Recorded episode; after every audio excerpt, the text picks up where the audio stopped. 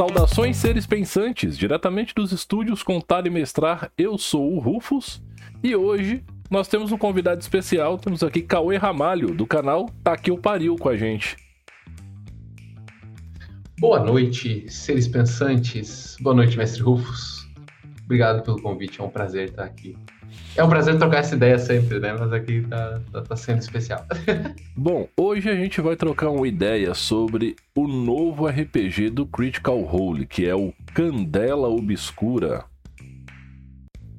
Então, de cara, o que que é Candela Obscura?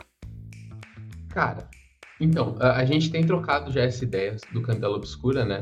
E uh, uma coisa que eu não, não, me, não me lembrei de comentar, nem nada do gênero, mas é que o Candela Obscura não é o RPG. O Candela Obscura é um, um setting, uma ambientação, usando o sistema que eles estão criando, que eles estão uh, né, lançando agora, acho que no final desse ano, para uh, narrativas curtas com uma pegada um pouquinho mais cinemática. O nome do, do sistema chama Illuminated World. Esse é o, o sistema no qual o Candela Obscura está tá sendo trabalhado, né? Então, Candela, Candela Obscura, Obscura é, é cenário. Isso, Candela Obscura é um cenário.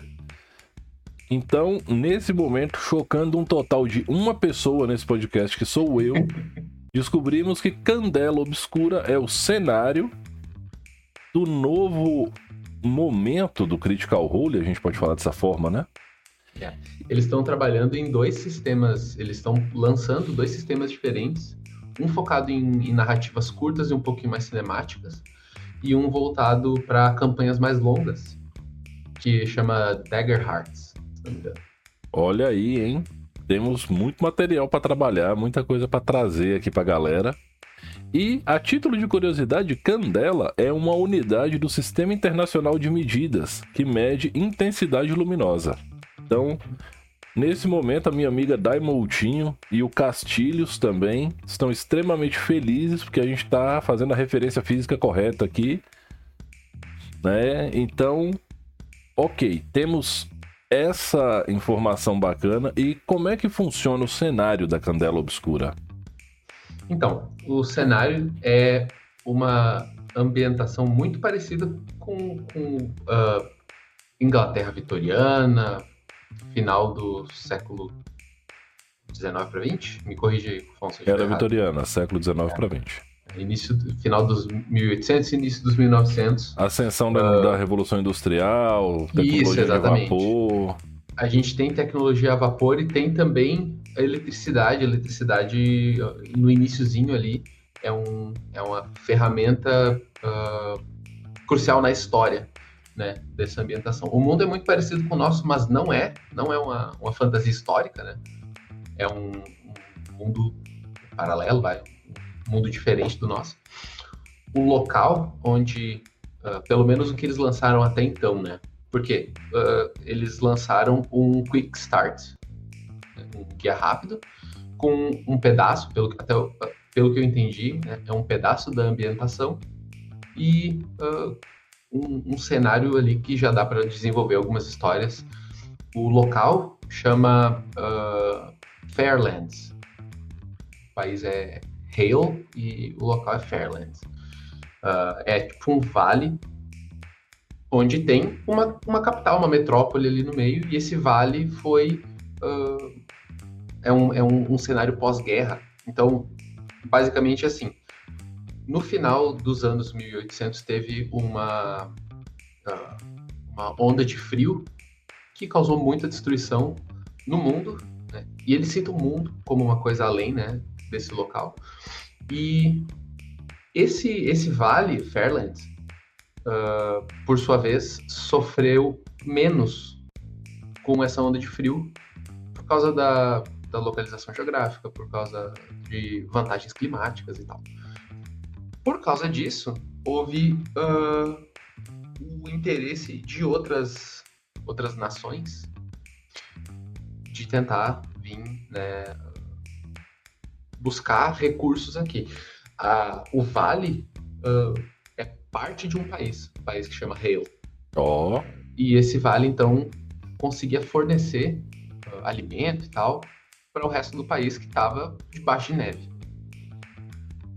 Nessa, no, no, intuito de buscar esses recursos naturais e, e essa terra fértil, uma outra outra nação que, que fica uh, depois do oceano, né, do outro lado do oceano, que chama Otherware, uh, invadiu essa região do, do país de Hale.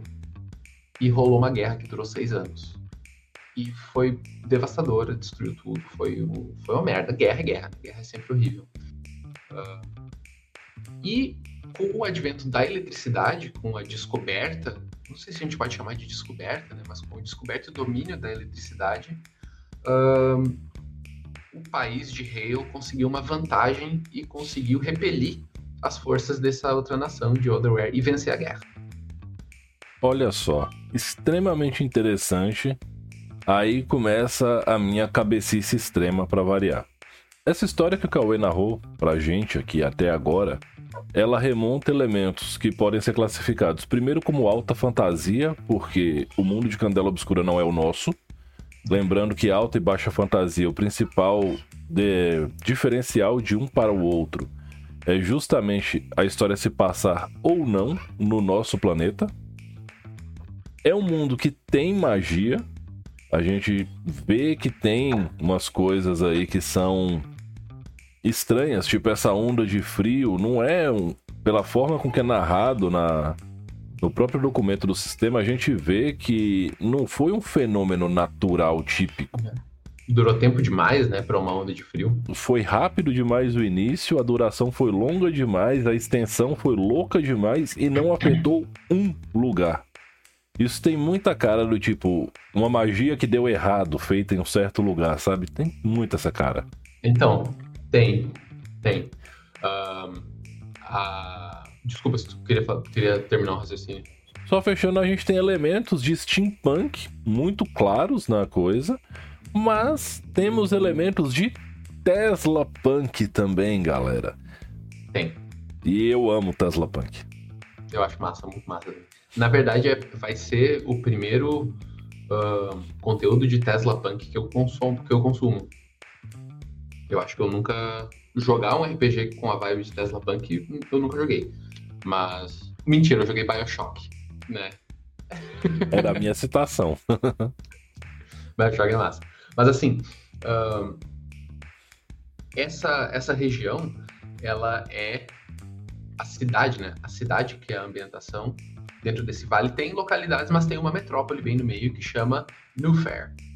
E essa metrópole, ela foi construída nas ruínas de uma civilização antiga que foi destruída, uma civilização à la Atlantis da vida, sabe? Uh, que era uma civilização que o, o que o lore uh, diz, né? que era uma civilização alquímica, uh, muito forte na coisa da alquimia e do, do uso de magia. Porque nesse, nesse mundo existe, o, existe um além, né? Existe um, um mundo aquém do nosso. E o, o que divide, a barreira que divide esse mundo, uh, chamam de flare. Pode ser divide o, os dois mundos. O né? véu. É o véu, isso. Uh, eu, na tradução que eu tô fazendo, eu traduzi como véu. Spoiler: o Cauê tá fazendo uma tradução muito bacana desse Quick Start Guide e isso vai ser disponibilizado para a comunidade de forma gratuita. Lembrando que é uma uhum. tradução não oficial, mas é o primeiro canal de RPG brasileiro que tá trazendo esse movimento em direção à Candela Obscura é o Tá Que o Pariu e você ouviu primeiro no Contar e Mestrar. Então, só para falar assim, sabe? Soltei. Não é dizer nada, né? Soltei. Mas então, o véu, vou começar a usar os termos do, da, da, da, versão em português porque eu posso. Uh... Justíssimo. Uh, é, importante pontuar isso. No documento, quando eles falam sobre a língua de Hale, que eu traduzi como Allen, a, a língua do local, ela é muito direta, assim.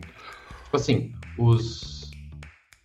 O, o documento consta da seguinte forma todos os textos aqui uh, são traduções da língua de Hale para o inglês.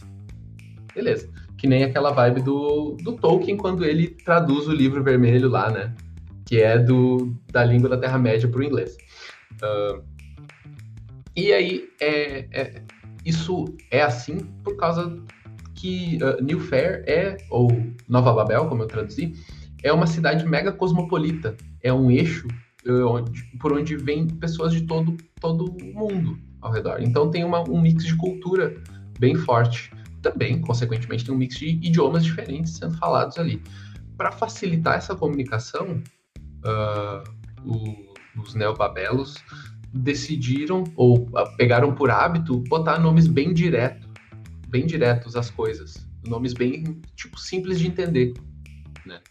Uh, portanto, alguns nomes parecem ser meio óbvios, é exatamente por isso, é, é proposital, né? E quando eles, uh, quando tu, tu, lê lá no documento, eles incentivam a quem está criando para si, né? Quem está explorando esse mundo, quem está fazendo o seu próprio conteúdo, né? Para jogar com a sua mesa, para jogar com seus amigos, ou para né, seja lá como for que vai trabalhar aquele, aquela ambientação, tentar usar aspectos da sua linguagem, da sua origem, e para ter aquele cuidado, né, com o respeito à origem de onde tu vem e tal. Então, eu sou brasileiro, eu estou usando, trazendo uh, elementos do português para essa tradução, traduzindo os nomes, né, da, das coisas, os nomes dos locais e tal. Tem um local que chama Briar Green, uh, é Briar Green, é uma, é uma vizinhança, que é uma vizinhança cheia de gramados e terrenos bonitos, assim, onde tem uma universidade. Eu traduzi como Relva Verde. Eu estou tentando trazer esses, esses nomes todos para o português, para aportuguesar a coisa, porque é, uma, é um incentivo que o material faz. Então, se você é um chato daqueles que reclamaram quando, lá na terceira edição de Dungeons Dragons, Waterdeep foi traduzida como Águas Profundas e assim ficou até hoje. Não reclame disso em Candela, nem na versão que, é, que o Cauê está produzindo, nem numa possível versão oficial que há de vir para o Brasil, porque o jogo em si é muito interessante e ele tem todos os requisitos para ser portado para o português de maneira oficial quando ele for lançado com certeza. É, eu já dei uma olhada prévia no material sobre ambientação e eu fiquei muito instigado com vários pontos de várias coisas que tem lá, mas tem uma coisa em particular que para aventuras urbanas eu considero simplesmente o top, que é a cidade construída em cima das ruínas de outra cidade. Cara, como é, eu gosto disso. É muito a foder. Então, tem duas vizinhanças em Nova Babel que demonstram bem essa coisa, porque uh, em Nova, uh, em, na velha Babel, na civilização antiga, né, tinha um zigurate bem no meio dessa, dessa região. O zigurate é como uma pirâmide, né? E sobrou restos dela ainda, que ainda são visíveis, né? A maior parte da cidade da cidade antiga, da Velha Babel, é subterrânea, é, são ruínas, túneis antigos, coisas assim. Mas essa parte está para fora da terra ainda. Então tem duas vizinhanças que são uh, os Beirais, que é uma vizinhança luxuosa construída na parte de cima dessas ruínas. É uma vizinhança de, de gente rica, de casas enormes, de mansões e tal. Por outro lado, tem a outra vizinhança, que é Sofito Sul, que é por baixo dessas ruínas. A, a vizinhança dos Beirais ela já tem eletricidade por toda ela. Essa fiação que faz a eletricidade em toda essa vizinhança passa por baixo. Então essa vizinhança, o Sofito Sul, é extremamente insalubre.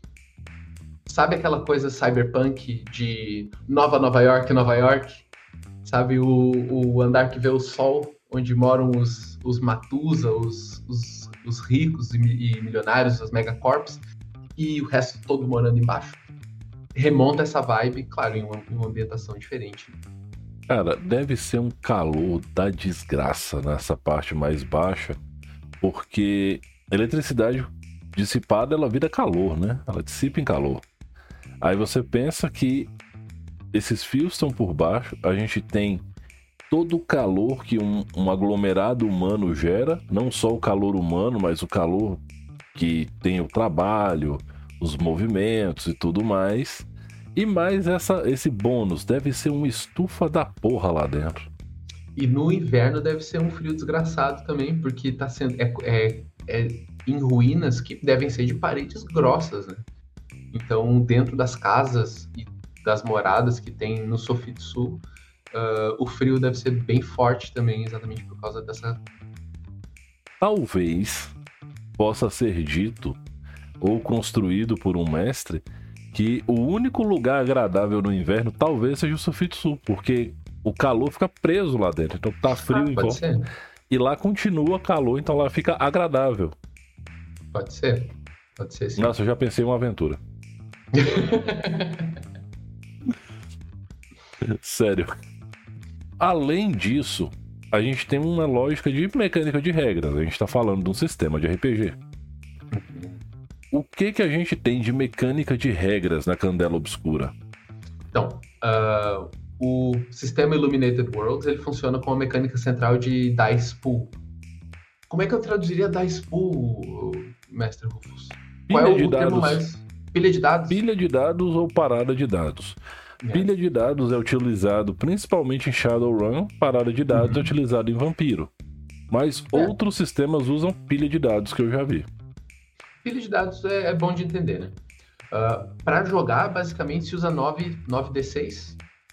Três deles tem que ser de cores diferentes. Isso é muito importante. Isso é parte da mecânica central. Tem três dos dados. Eu acho que em, em Vampiro tem uma coisa semelhante, né? Você tem dados diferentes. Savage Worlds. Savage World. Não, beleza. Então tu tem os 6 D6 normal e, sei- e 3 D6 que são chamados de Gilded Dice, ou dados dourados. Hum, E eles funcionam para mecânicas específicas em game. Ah, então, as habilidades, né, ou aqui são os ímpetos, os drives, ah, são divididos em três ímpetos. Cada um desses ímpetos tem três ações diferentes dentro dele. São eles, então, ah, fibra, e daí dentro dos- do ímpeto fibra tem mover, golpear e controlar. E aí, acho que dá, dá para entender mais ou menos, né? Pelos nomes. uhum. Contro- controlar, que eu acho que é o mais. ahn, tem, tem que interpretar um pouquinho mais, porque ele é habilidades motoras, vamos dizer assim. Então, Habilidade. tipo, dirigir, pra atirar, pra ahn, usar uma ferramenta específica. Entendi. O próximo é astúcia, que é, é cunning em inglês, mas eu resolvi traduzir como astúcia, eu acho legal. Não, eu acho bom também. E aí, em astúcia, a gente tem influenciar, ler e esconder. Ó, Ler para ler pessoas. Entendi. Para ler comportamento, expressão corporal, ambiente, para ler a vibe do local, de um grupo de pessoas. Entendi. E por último, a gente tem intuição. E intuição a gente tem pesquisar, focar e sentir. Pesquisar, focar e sentir. Exatamente. Então, pesquisar é a parte mais ah, de estudo e de rastrear, detectar alguém. E focar também. Focar, geralmente, tu vai usar numa situação em que tu precisa de concentração, ah, em que tá sob pressão ou coisa do gênero. E sentir vai, é a coisa do se conectar, do canalizar uma energia e coisas do gênero. Ou seja, é a paradinha que a gente vai usar pra fazer magia. É o, é o, é o contato com o capiroto. Bom, bom, bom, bom. Gostei. Outra coisa interessante é que ah, aqui em, em Illuminated Worlds não se trabalha com dano. A gente não tem valor de dano. A gente tem marcas. Então tem três tipos de marca que tu pode sofrer. Que é a marca em carne, que é o dano físico. A marca em mente, que é o dano ah, psicológico, o estresse mental. E a marca de sangra. Sangra é o como é que eu, vou- como é que eu vou explicar? Eu esqueci os Posso? termos. Pode, por favor. Sangra é um resquício que fica na, no ambiente, nas criaturas e nos objetos após ele sofrer influência de magia. Exatamente. Então, o dano mágico, basicamente, é o dano de sangra. Aí funciona assim. Tu tem três marcas que tu pode tomar em cada um deles. Se tu sofrer três marcas de carne, três, né, né, três marcas na carne, três marcas ah, na mente ou três marcas de sangra, Tu apaga todas elas da ficha e aí tu sofre uma cicatriz. A cicatriz é um dano permanente. E aí, claro, em, em, em, mecânica de jogo, quando tu sofre uma cicatriz, ou seja, quando tu toma tua quarta marca naquela determinada uh, categoria, tu apaga elas e aí tu fica capacitado até o fim da cena e depois tu descreve o que, que acontece contigo. E a, a coisa que eu achei mais legal é que uh, isso é um foco do, da, do sistema da mecânica, né? Uh, quando a gente trabalha uh, um cutulo da vida, né? Que as pessoas sofrem, os personagens sofrem dano de sanidade, perdem sanidade, ganham características que são relacionadas também à questão da, de problemas mentais, psicológicos uh, aquilo diminui o personagem, no sentido de ele fica menos poderoso, ele perde um pouco de habilidade. Aqui, uh, no Illuminated World, não é isso que acontece, e é de propósito. Quando tu sofre uh, uma cicatriz, tu vai diminuir um ponto em alguma das tuas, das tuas ações e aumentar em outra. Então, digamos assim, uh, o teu personagem passou uh, por uma experiência sobrenatural e sofreu muito dano de sangra. E ele era um, uma pessoa cética. Uhum. Ele era um cara que tinha muitos pontos, tinha três pontos em pesquisar, porque ele era um pesquisador, um estudioso, um professor universitário, um cara cético, científico. E aí ele viu além, ele viu o outro lado, ele atravessou o véu, e aquilo ali causou uma cicatriz nele. Ele tira um ponto de pesquisar e coloca em sentir, porque agora ele está mais sensível ao sobrenatural e perdeu um pouco da, daquela preocupação dele com o cético e o científico. Cara, eu estou achando isso genial. É delícia, é muito legal. Ou seja, a gente já deixou claro de maneira implícita, né, não explícita, e agora eu estou escancarando, o sistema ele é bem narrativista. Muito narrativista, muito, muito. Ele, e o jogador tem bastante liberdade como, como construção de narrativa, né? Uma curiosidade, essa tendência de tratar o dano sem falar em pontos de vida é uma tendência moderna que está se repetindo cada vez mais e é algo que eu gosto. A primeira vez que eu vi isso foi no Numenera. Minto, a primeira vez que eu vi isso foi em Reinos de Ferro.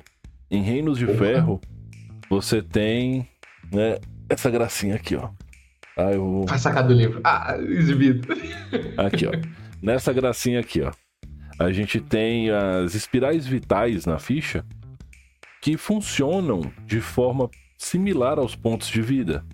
Porém, você vai preenchendo a espiral vital e você sofre consequências quando um ponto, uma região da sua espiral vital é completa. No Numenera, você sofre dano dentro dos seus valores de atributo, não tem pontos de vida também. Quando no... você... Desculpa. No, no Numenera, você sofre em um dos seus atributos esse dano, e se esse atributo zerar, se eu não me engano, você morre. Tem muito tempo que eu li o sistema de regras de Numenera, mas ele é delícia também. E também funciona dessa forma. Então você precisa gerir muito bem seus atributos porque além de você gastar os mesmos pontos que seriam, aspas, sua resistência a dano, você, além de ter que segurar eles para aguentar dano, você gasta eles para baixar a dificuldade do teste do atributo relativo. Então, tem que ter essa administração. Recentemente eu vi isso no Fraged Empires. Falei muito de Fraged, e Fraged também tem isso, e também é do caralho. Eu ia te perguntar isso mesmo que eu lembrava de no Fraged ser assim também. Fraged é foda. Uh, outra coisa que até me esqueci de pontuar. Uh, tem um, uma, tipo, uma pontuação líquida, que é uma pontuação que tu vai ganhando e perdendo, e é para isso que tem os dados dourados. Nos ímpetos, os ímpetos são pontos. Cada ímpeto tu tem um número X de pontos de ímpeto que tu tem para adicionar mais um dado na tua parada de dados. Então, uh, pense, pensemos assim, o personagem quer dar um soco no outro personagem, bem simples. Aí para isso vai usar a habilidade golpear que tá no ímpeto fibra. E aí eu tô com a ficha aberta aqui do erudito. Mas deixa eu pegar uma ficha que tenha. Pega do músculo. Do músculo, é. O músculo, então, uh, cada, cada habilidade, cada, cada ação dessas tem até três pontos. Ou seja, três dados para ela. O máximo é três. E aí, o, o músculo né, uh, das fichas prontas, o músculo, ele tem seis pontos de ímpeto em fibra. Ele quer dar esse soco, mas ele quer muito acertar. Ele vai rolar dois dados, que é a pontuação que ele tem ali. Ele tem dois em gol, golpear, mas ele quer adicionar mais. Então ele gasta um ponto de uh, ímpeto e adiciona mais um dado na parada de dados dele. Ele vai rodar três dados. Aí os sucessos funcionam da seguinte forma: de 1 a 3 é falha. 4 e 5 são sucessos mistos que é um sucesso, mas tem uma consequência ruim. E 6 é um sucesso total. Cara, isso parece muito com o PBTA. Powered by the Apocalypse, ele trabalha exatamente com essas três gradações de sucesso, mas você rola 2d6 e aí tem um número alvo. Quando você uhum. tem um valor muito abaixo, você tem uma falha. Aí você tem um outro valor, você vai ter o sucesso misto. E quando você tem um valor que extrapola a dificuldade, você tem o sucesso melhorzão de todos. Eu acho isso muito bacana também.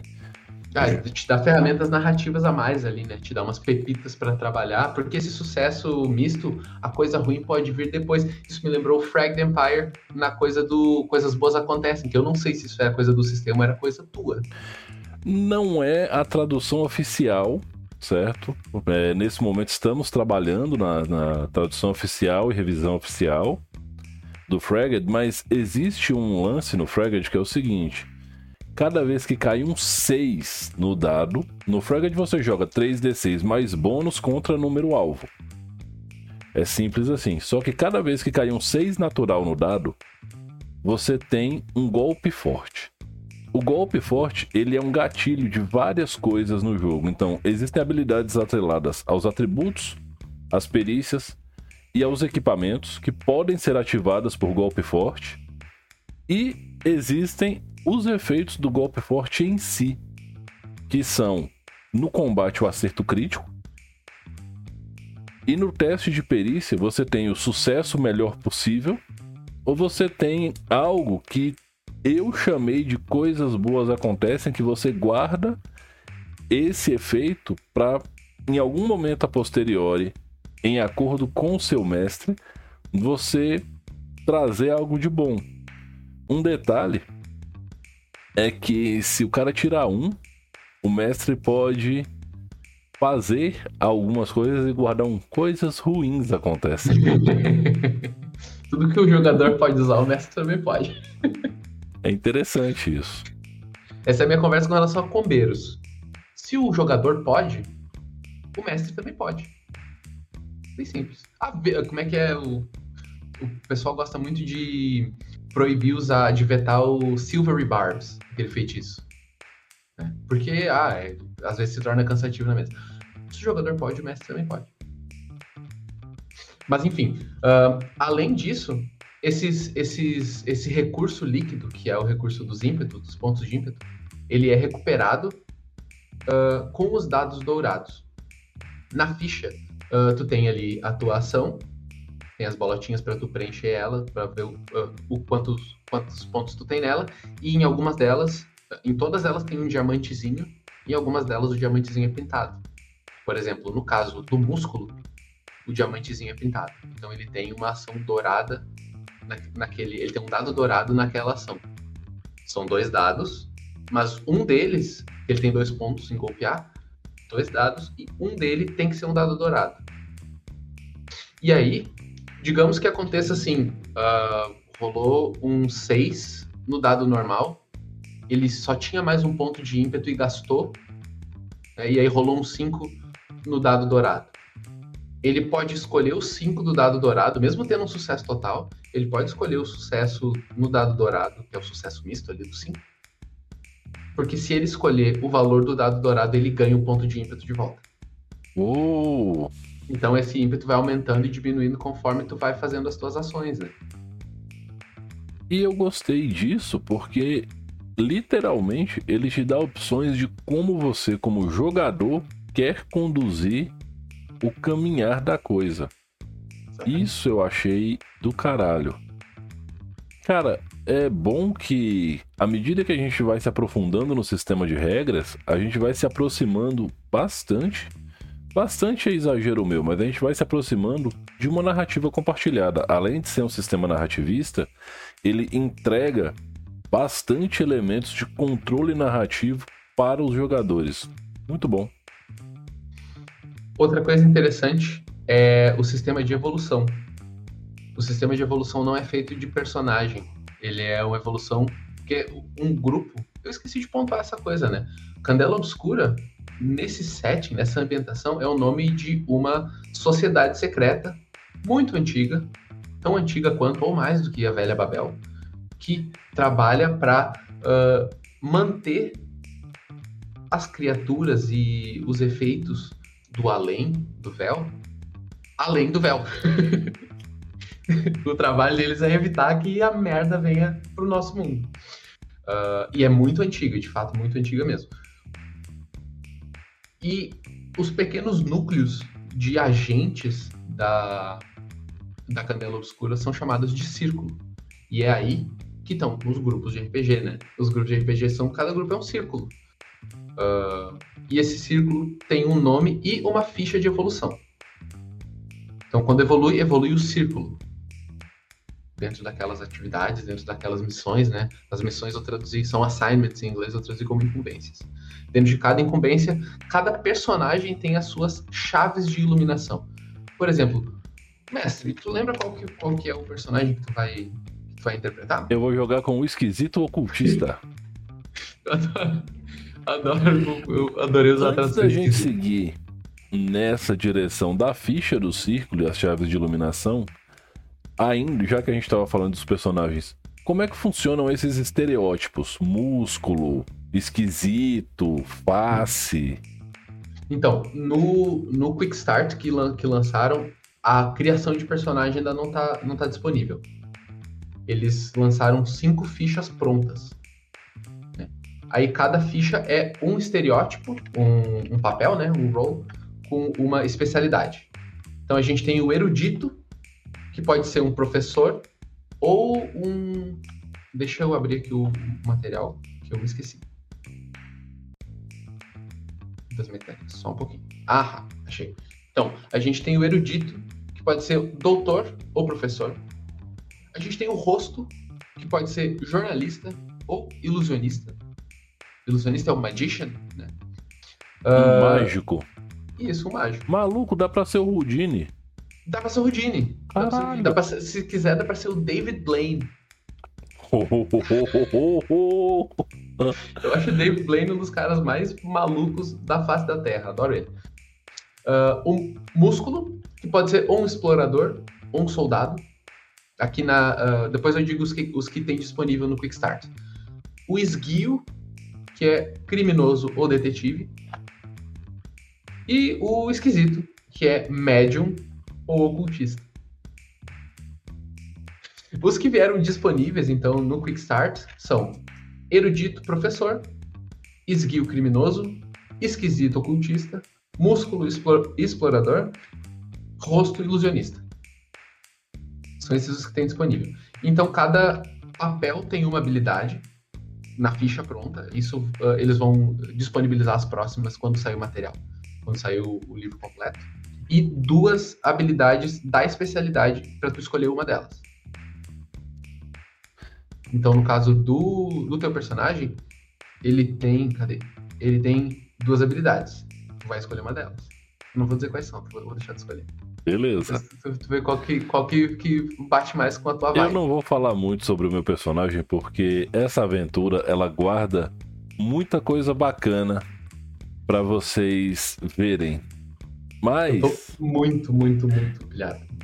Observem. Ai, ai, ai, peraí. Tá gravando vídeo também?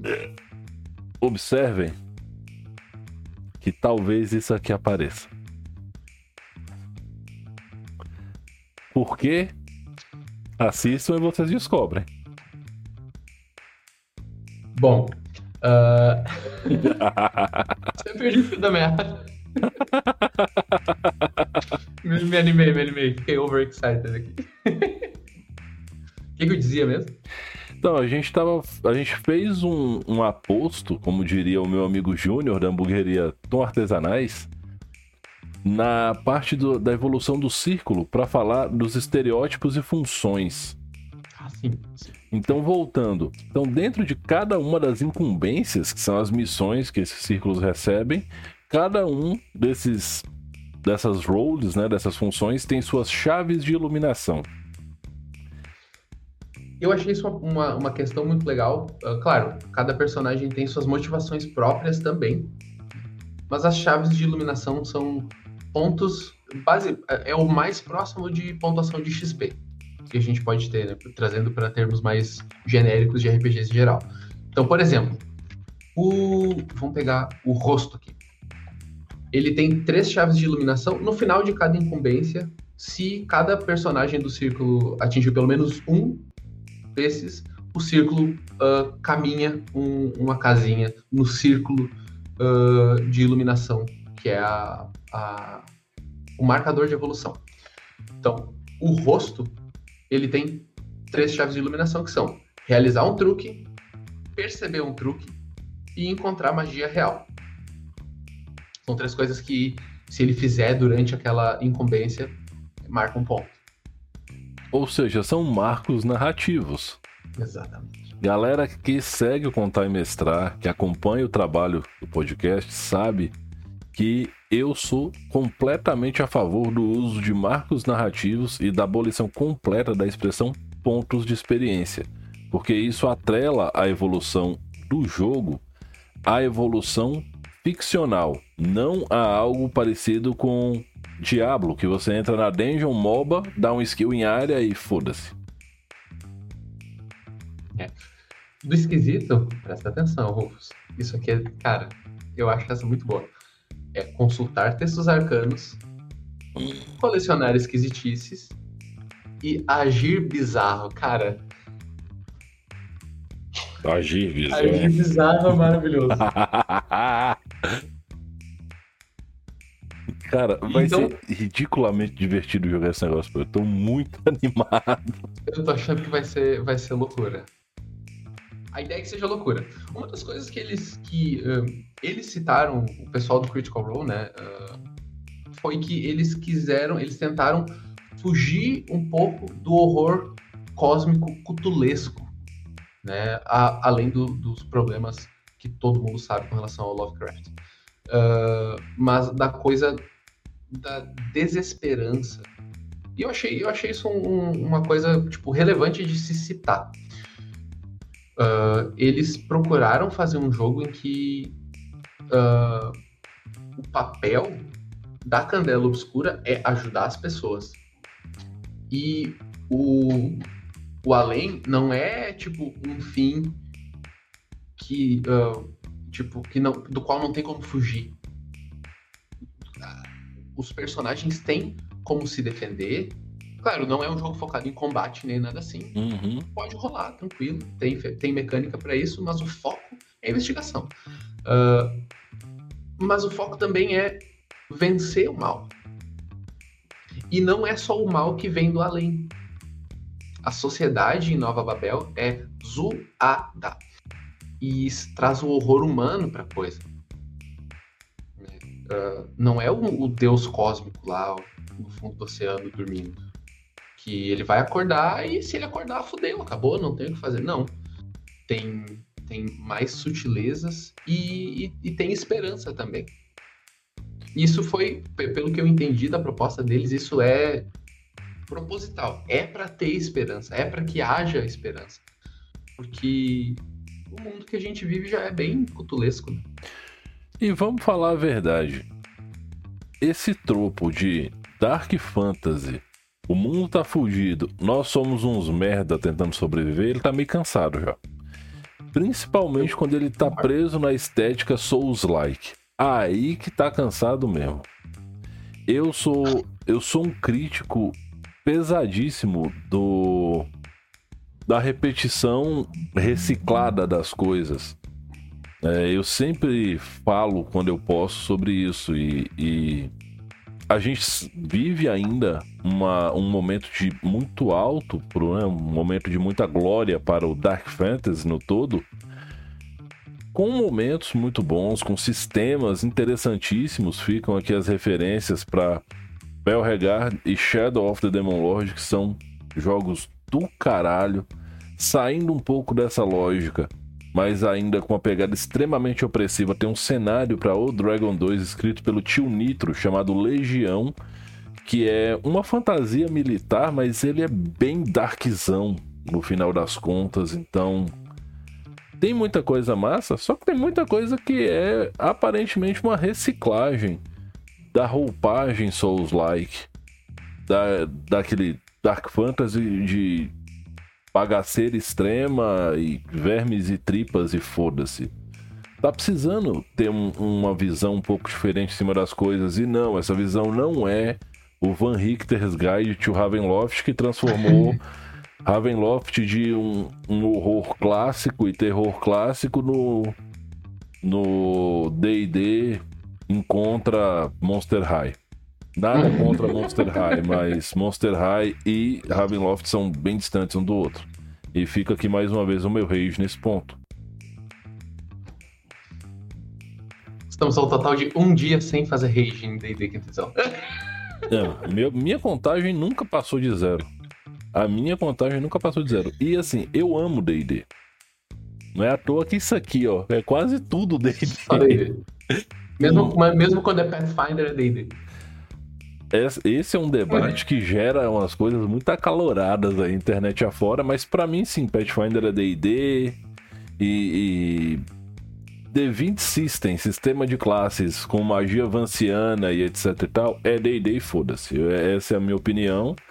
Tem não, mesmo gosto. Não peço a ninguém que concorde comigo e se discordar de mim, sem problema também. Voltando para Candela, a gente tem três organizações dentro da sociedade de Nova Babel que são bem importantes.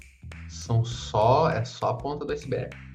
A gente tem a Candela Obscura, claro. Uh, tu diz as organizações fora ou as organizações dentro? Não, as estatais mesmo. As estatais, tá, tá. Deixa eu abrir aqui o material. Uh, tem uma delas que tem um nome que eu adoro, que é Triunvirato. Triunvirato é o, é o conjunto delas. É a estrutura governamental, né? Aí, ó. Já.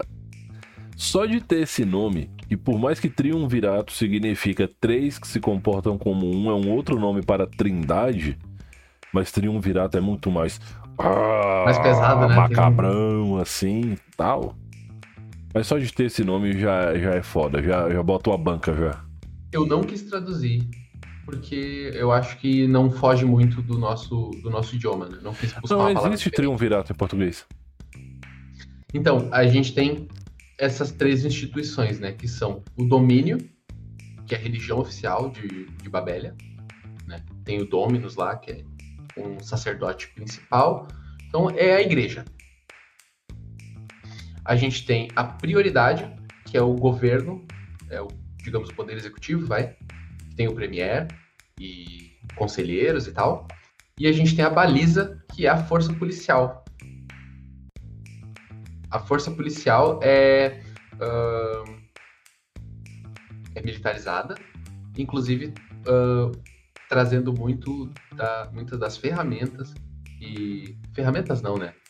Das armas e da tecnologia bélica do período uh, da guerra. Olha aí. E a baliza ela é subordinada diretamente a quem?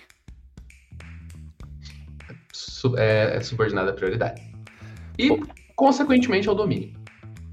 Obviamente, a gente vê aqui que a gente tem um ambiente de governo opressivo e com uma pitada de teocracia para deixar a coisa ainda mais interessante. Le... Oh, o Cauê falou ainda há pouco do elemento do horror humano. É. Isso aqui é a chave para você fazer aventuras políticas onde uso do poder estatal como ferramenta de repressão de toda forma de dissidência ideológica ou dissidência social que incomode ao governo e, consequentemente, a classe dominante que mantém esse governo, cara, são aventuras que têm um potencial muito, muito foda de serem grandes, de serem questionadoras, inclusive trazendo alguns elementos que vão remeter à nossa realidade, a fatos históricos.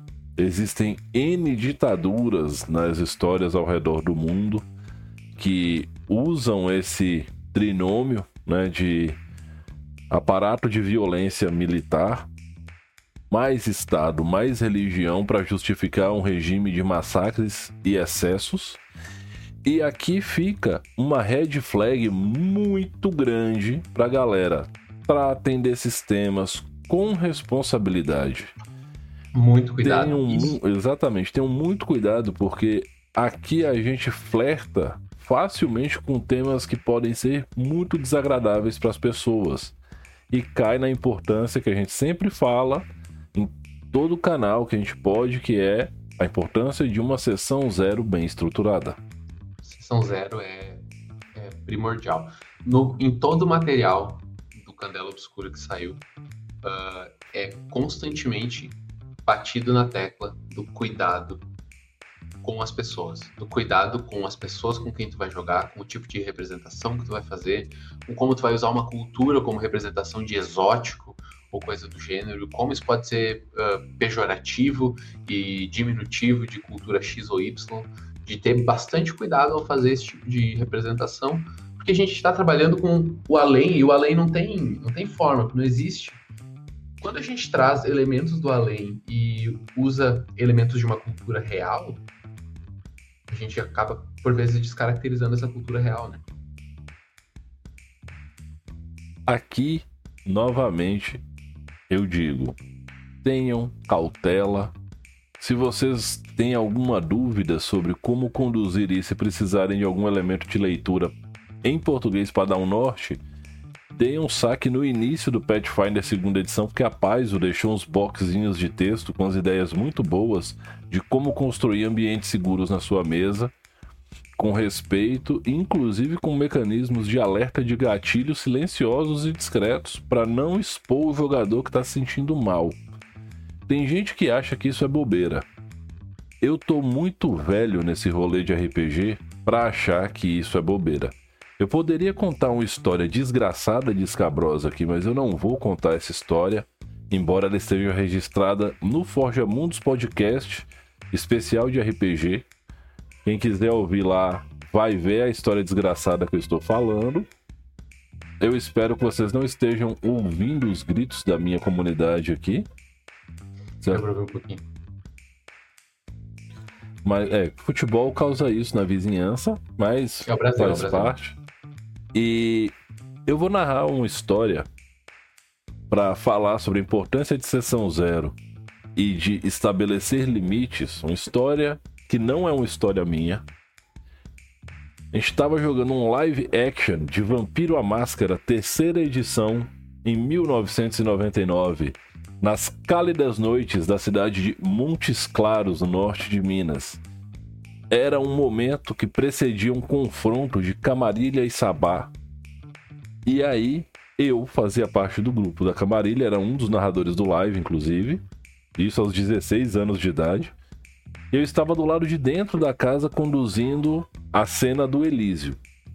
Fora da casa, o pessoal que era Sabá estava encontrando e uma cara que eu não sei quem é até hoje, mas.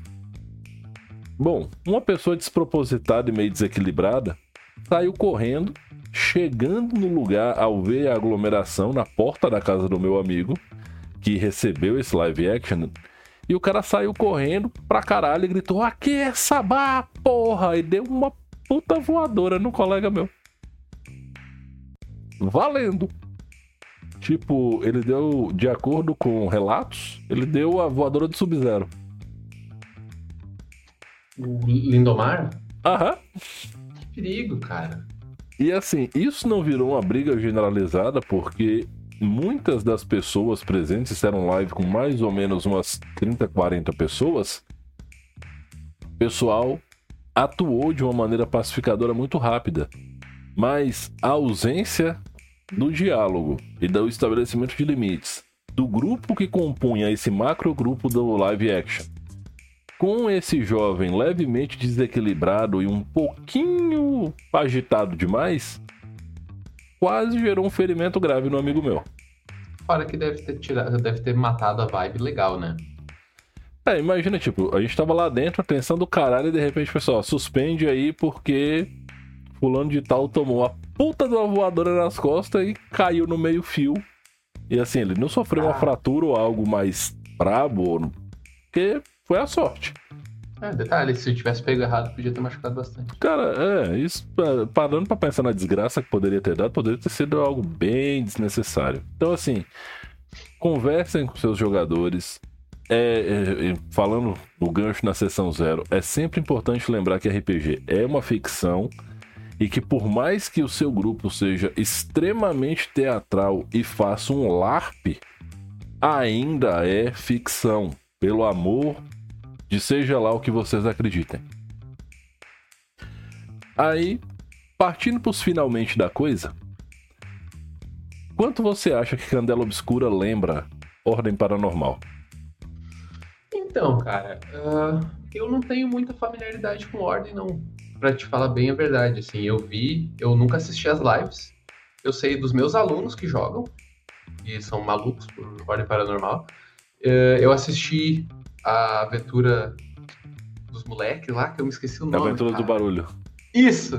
Que eu achei muito massa. Eu achei o sistema bem interessante. A proposta eu achei bem legal. Eu gosto desse tipo de. de é, a gente chama de baixa fantasia, né? Uhum. É uma, é uma sobreposição, né? É um overlay por cima do mundo real. Exato. Uh, acho bem legal. Acho bem legal. Inclusive, eu tô com vontade de buscar o Ordem Paranormal para conhecer, para para poder usar para mestrar uh, alguma, alguma coisa. Porque, como é uma mecânica baseada em D20, eu já tenho a familiaridade por ter jogado muitos anos de quinta edição. Uh, então, pelo menos a, a ideia base eu, eu, entendo. E entendi assistindo também a, a live. Mas, assim, a, a ambientação não é parecida. Eu vou o apontar cenário, né? Três semelhanças e três diferenças de ordem. Eu conheci ordem esse ano. Para mim, ordem foi grata surpresa. E assim, apesar de ser um jogador mais velho de RPG, né? Eu cheguei no level 40 esse ano, né? E tô chegando no level 28 de RPG. 12 de outubro desse ano, 28 anos de RPG. E apesar disso, eu não sou avesso a sistemas novos, eu não fico preso no modelo de jogo que eu fazia em 97. Sabe, eu gosto de conhecer novas visões do hobby e tudo mais. Eu simplesmente não tinha tido oportunidade, não tinha caído ainda numa situação onde fosse pertinente ordem paranormal.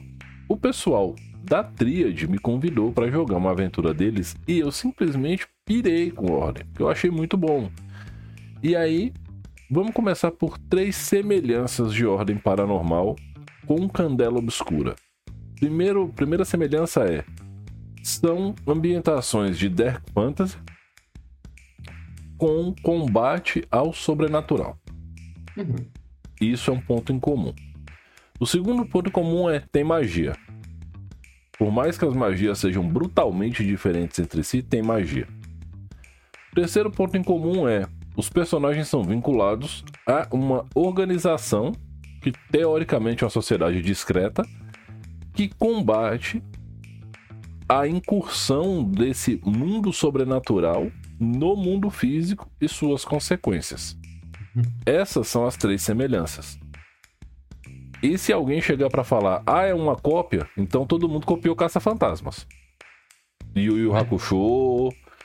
Não há é, ineditismo nessas abordagens. E não tem problema, não estou criticando, é só para falar que não dá para falar que uma é cópia da outra com base nas semelhanças.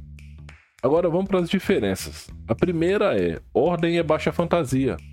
Porque é uma fantasia que se passa num mundo que é o nosso. Como o Cauê acabou de falar, é um overlay do nosso mundo. Essa é a primeira diferença, enquanto Candela é uma alta fantasia. É um cenário fictício, é um mundo que não tem África, Europa, América, Brasil, né, Taquari, São Paulo, não tem. É Nova Babélia e um rift maluco no meio do mar que vai deixar os terraplanistas super felizes com aquilo ali. Tenho certeza, eu não ia deixar de, de falar isso aqui, você sabe disso. É verdade. A segunda diferença é o referencial histórico para o qual o jogo é orientado. Ordem é orientado para tempos atuais. Um jogo de ordem funciona muito bem dos anos de 2000 para cá. Obviamente é facilmente adaptável para qualquer momento do século 20, mas é o século 20 em si. E o livro de ordem está todo focado em coisas mais modernas. Então a galera que quiser voltar no tempo vai ter que estudar um pouquinho a diferença de acesso à internet, celulares, tecnologia, essas coisas assim. Quanto mais para trás for, mais chocado vai ficar. É. Já Candela tem como referencial mais ou menos o nosso século XIX, até a metade dele, até o início do século XX, no máximo 1910. Então, assim, a eletricidade está começando a ser descoberta, o motor a vapor está no auge da sua relevância. A gente tem uma estrutura, inclusive, da cidade que remonta em alguns pontos à pegada da cidade de Carnival Row. Não é a ambientação, é a forma com que a cidade funciona. Se você for observar, tem muitos pontos bastante parecidos. A terceira diferença, e a mais relevante para mim, é a forma com que o sistema funciona. Muito, cara. Muito diferente, muito diferente. Ordem. Em ordem, você pode sair na porrada com os bichos de boa, porque o sistema te dá uma lógica para isso. É, por mais que seja muito difícil de você chegar, por exemplo, e sair na porrada com o anfitrião e sair fora e voltar e ganhar, mas dá. Um grupo de Nex 95 é muito forte. Um grupo de Nex 99. Ah, mas isso é difícil de fazer, mas dá. Tem muita coisa em Candela. Isso eu não li as regras, eu só li a ambientação e o que o Cauê disponibilizou pra gente da tradução que ele tá fazendo.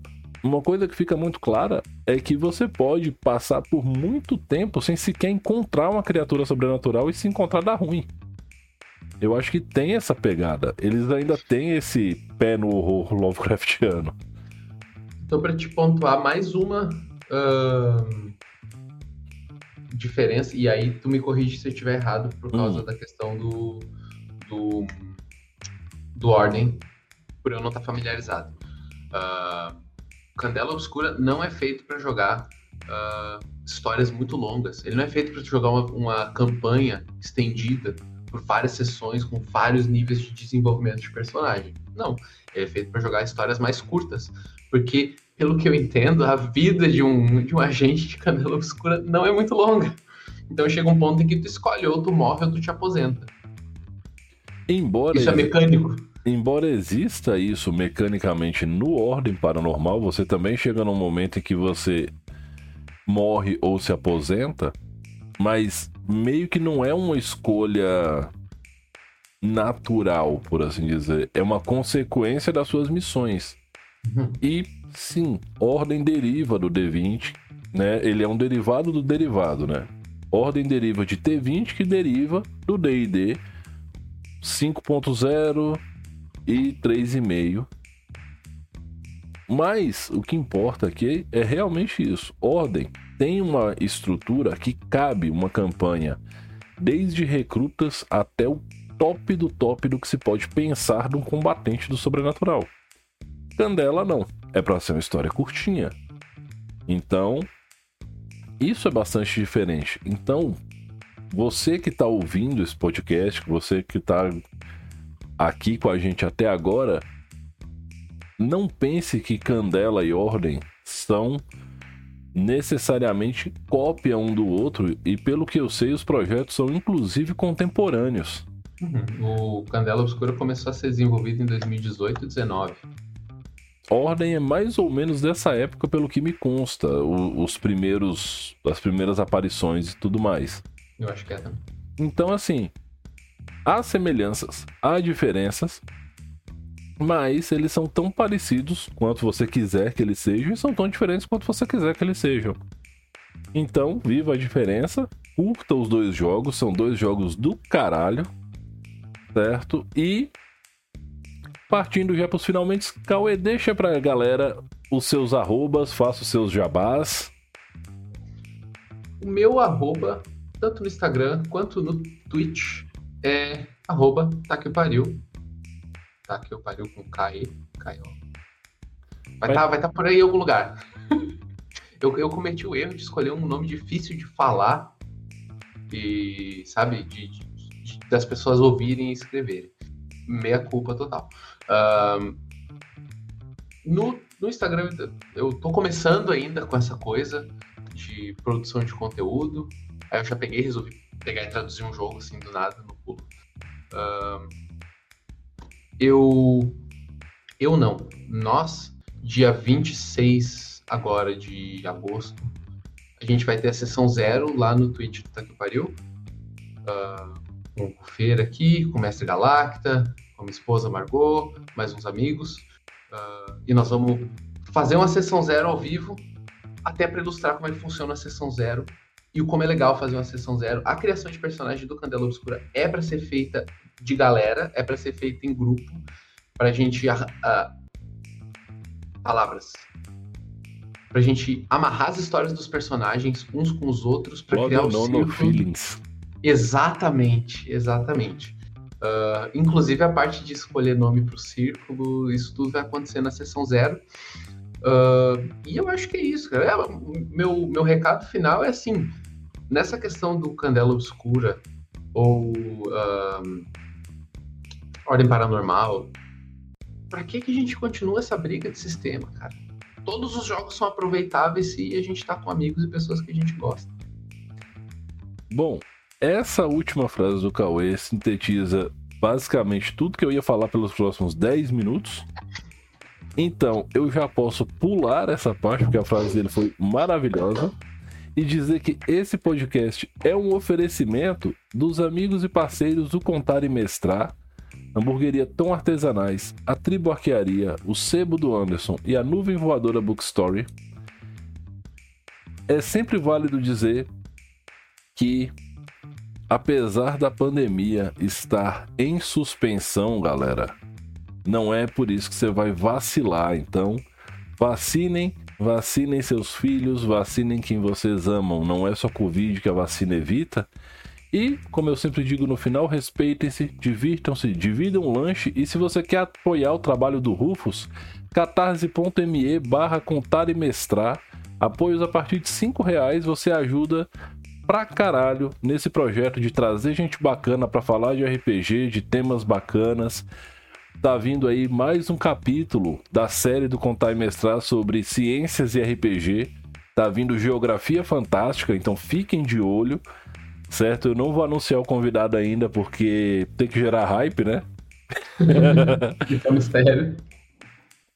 E não deixem de seguir o Contar e Mestrar no Instagram, no YouTube, na Twitch, em qualquer lugar que vocês procurarem, contar e mestrar, eu vou estar lá, certo? E aquele abraço e até a próxima. Valeu!